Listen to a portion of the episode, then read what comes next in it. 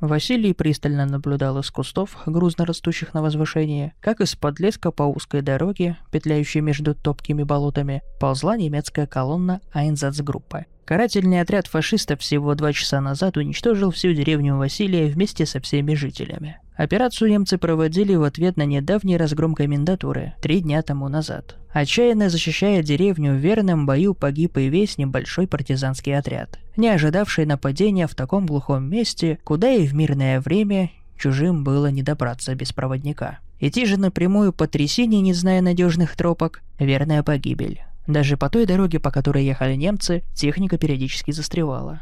«Значит, предали», — подумал Василий а зло скрипнув зубами и сильнее прижав в руках неразлучную трехлинейку. Ему едва исполнилось 17, но парень был таким отличным стрелком и столь резвым и сообразительным, что командир отряда, Микулич, уже через неделю определил его в разведку. После разгрома не осталось ни командира, ни деревенских ребят, а из отряда выжил и прибежал к двум возвращающимся из города разведчикам только окруженец-санитар Потап Ефим. Он же и рассказал о зверствах фашистов и полицейских такое, что Василий и второй разведчик-подрывник Михась решили любой ценой перехватить потрепанную в бою Айнзац-группу и отомстить убийцам. В тот же час трое партизан ждали появления карателей в узком месте, где не свернуть с дороги и не развернуться широким фронтом. Михась заложил две мины по дороге в метрах сорока от места засады. Одну противотанковую, одну противопехотную.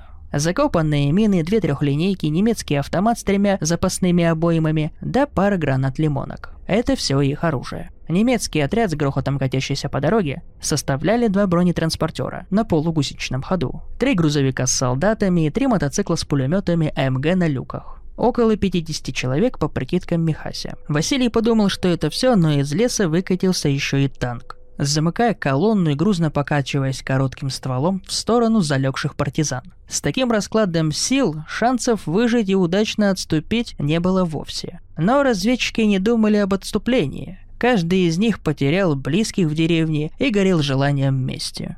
Василий осторожно выглянул из куста на Потапова, отрившего себе на пригорке небольшой окоп, метрах в десяти от позиции разведчиков, и следящего за карателями в прицел винтовки. «Надо посматривать за ними», — шепнул Василий лежащему рядом Михасю. Тот покачал головой. «Не побежит, он злой не меньше нашего на фрицев. Да и куда тут бежать? До леска метров пятьдесят по дороге. Срежут из пулемета мигом. Эх, нам бы человек сорок и пару орудий, разнесли бы мерзавцев. — мечтательно сказал Василий. «Ага, а еще лучше, чтоб немцев в болото утащило, как старый Ким рассказывал. Точно, я его сказки про духов болотных до сих пор помню. Я так спать боялся после них, пока малой был». Улыбнулся Василий, вспомнив чудаковатого деревенского сумасшедшего, стращавшего надоедливую детвору тем, что злой дух болот заберет их, если дети его дразнить будут. Казалось, целая вечность прошла со времен недавних мирных времен. «Все тихо», — оборвал его Михась. Хотя фашисты навряд ли могли их услышать за грохотом движущейся техники. Главная машина с открытым сверху бронекорпусом наконец почти достигла места минирования. И Василий уже отчетливо различал забрызганную грязью броню офицера за пулеметным щитом и восьмерых солдат, сидевших вдоль бортов. Двое из них были забинтованными головами, последствия переведущего боя. До партизан доносились болтовня и веселый смех. Вражеские солдаты были явно довольны проделанной работой. Тем временем Василий взял на прицел пулеметчика офицера на случай, если боевая машина пройдет мимо заложенной мины. Солнечные зайчики весело поблескивали на противопыльных очках, одетых поверх немецких касок. Через пару секунд бронемашина наехала сразу на две мины. Взрыв был такой силы, что бронетранспортер завалился на бок, частично подавив нескольких фашистов. Густой черный дым повалил из моторного отделения. Потом пламя начало охватывать бронетранспортер. Внутри опрокинутой машины истошно орал горящий заживо и застрявший механик-водитель. Его вопли сладкой музыкой слышались Василию. Он хладнокровно поймал в прицел водителя грузовика, идущего следом, и с первого выстрела попал тому в голову. Машина сделала крутой вираж, сворачивая с дороги, и, попав передним колесом в трясину, начала погружаться кабиной в болото задирая при этом кузов, из которого начали выпрыгивать люди в черных одеждах, с винтовками и белыми повязками на рукаве. Глаза Василия сузились от ярости. Этих нелюдей-полицаев, добровольных помощников оккупантов, он ненавидел еще больше фашистов. Разведчик посылал в мечущиеся фигуры пулю за пулей, а справа от него короткими очередями заговаривал автомат Михась, прошивая кабину следующего грузовика. Третья машина тоже остановилась. На этом успех партизан закончился. Немцы и их пособники высыпали из машины техники и залегли вдоль машин. Некоторые спрятались за придорожными кочками. А пулеметы мотоциклистов поливали позицию партизан шквальным огнем не давая мстителям поднять головы, пока к месту стычки ползли танк и второй бронетранспортер. Пули срезали ветки кустов, где залегли партизаны, и, взрывая землю соседних бугорков, разбросали неподалеку от места засады.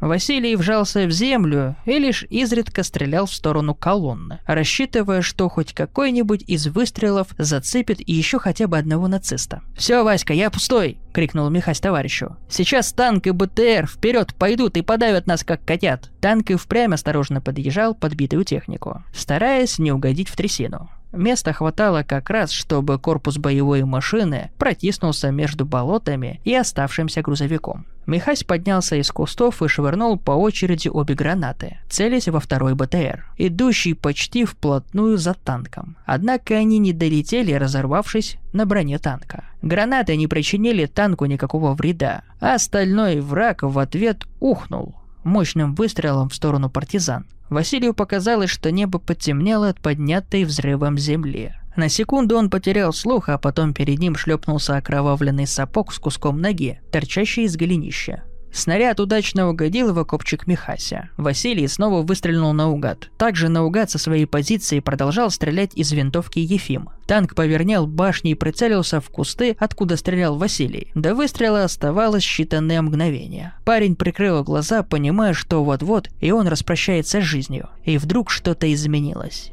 Василий это почувствовал всем своим сознанием, а затем услышал тонкий, режущий слух свист, переходящий не то в рычание, не то в вой. Стрельба со стороны немцев прекратилась, и тут до разведчика доносились нечеловеческие крики умирающих солдат, халюпанье, чавканье и треск ломающихся костей. Василий приподнял голову и осторожно выглянул из своего растерзанного куста.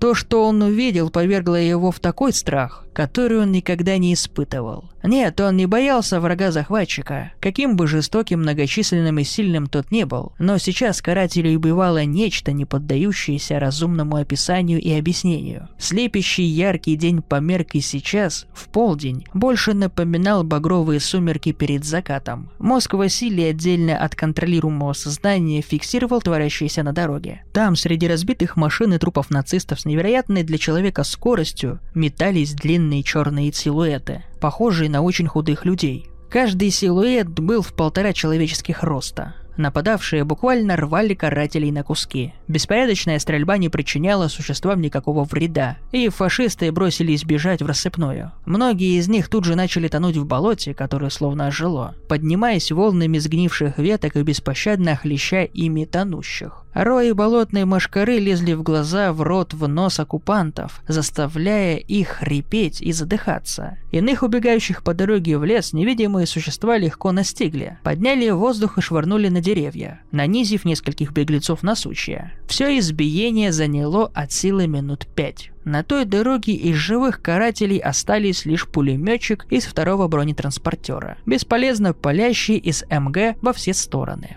Его существа почему-то не тронули, наоборот, свист прекратился, и силуэты растворились в болотном воздухе. Затем из болота, обдетое жирной грязью, с кусками травы, вышло нечто совершенно иное. Василий смог смотреть на чудовище лишь несколько секунд, а затем его мозг отключился, не вынося невообразимого зрелища, и тем самым спас ему сознание. Так произошло два раза. Лишь короткие образы запечатлелись в памяти разведчика, но они остались с ним навсегда. Василий видел существо в полупрофиль, однако успел разглядеть мощную бородавочную спину, вжатую в плечи гигантскую шипастую голову с невероятно широкой пастью и выпирающими клыками размером с ладонь. О росте монстра можно было судить потому, что он, проходя мимо танка, возвышался над ним как минимум на полметра. При каждом шаге с чудовища сваливались и расползались по земле более мелкие существа, похожие на крупных речных раков, или больше, толщиной в руку. Червей с множеством лапок и усиков. Немецкий пулеметчик, обезумев от ужаса, сосредоточил огонь на приближающейся фигуре. Эффект от стрельбы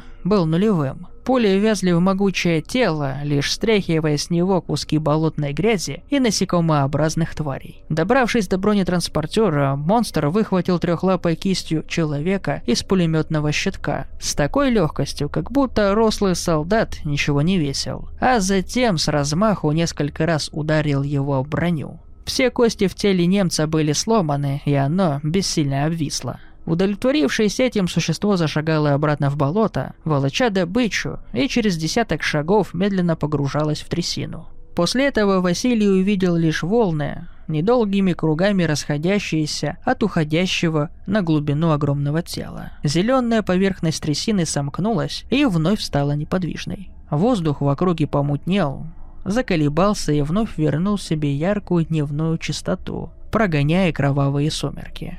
«Ефим!» – дрожащим голосом позвал Василий, озирая дорогу, заваленную кусками тел и развороченной техникой. Санитар сидел возле куста, обхватив колени руками, бормоча и завывая что-то нечленораздельное. Глаза его смотрели в пустоту. Ефим видел все от начала до конца, и его рассудок не выдержал. Лицо санитара отливало белизной, а посиневшие губы кривились в неестественной гримасе. «Кудак! Кудак! Хозяин болот! Кудак!» Смог разобрать Василий несколько слов из его несвязанного бормотания. Остальное звучало как незнакомая иностранная речь. «Так, ты посиди, я пойду пару автоматов позаимствую, еды и патронов. Мы еще повоюем, друг», — сделанным весельем произнес разведчик, но даже сам почувствовал фальшь в своем голосе.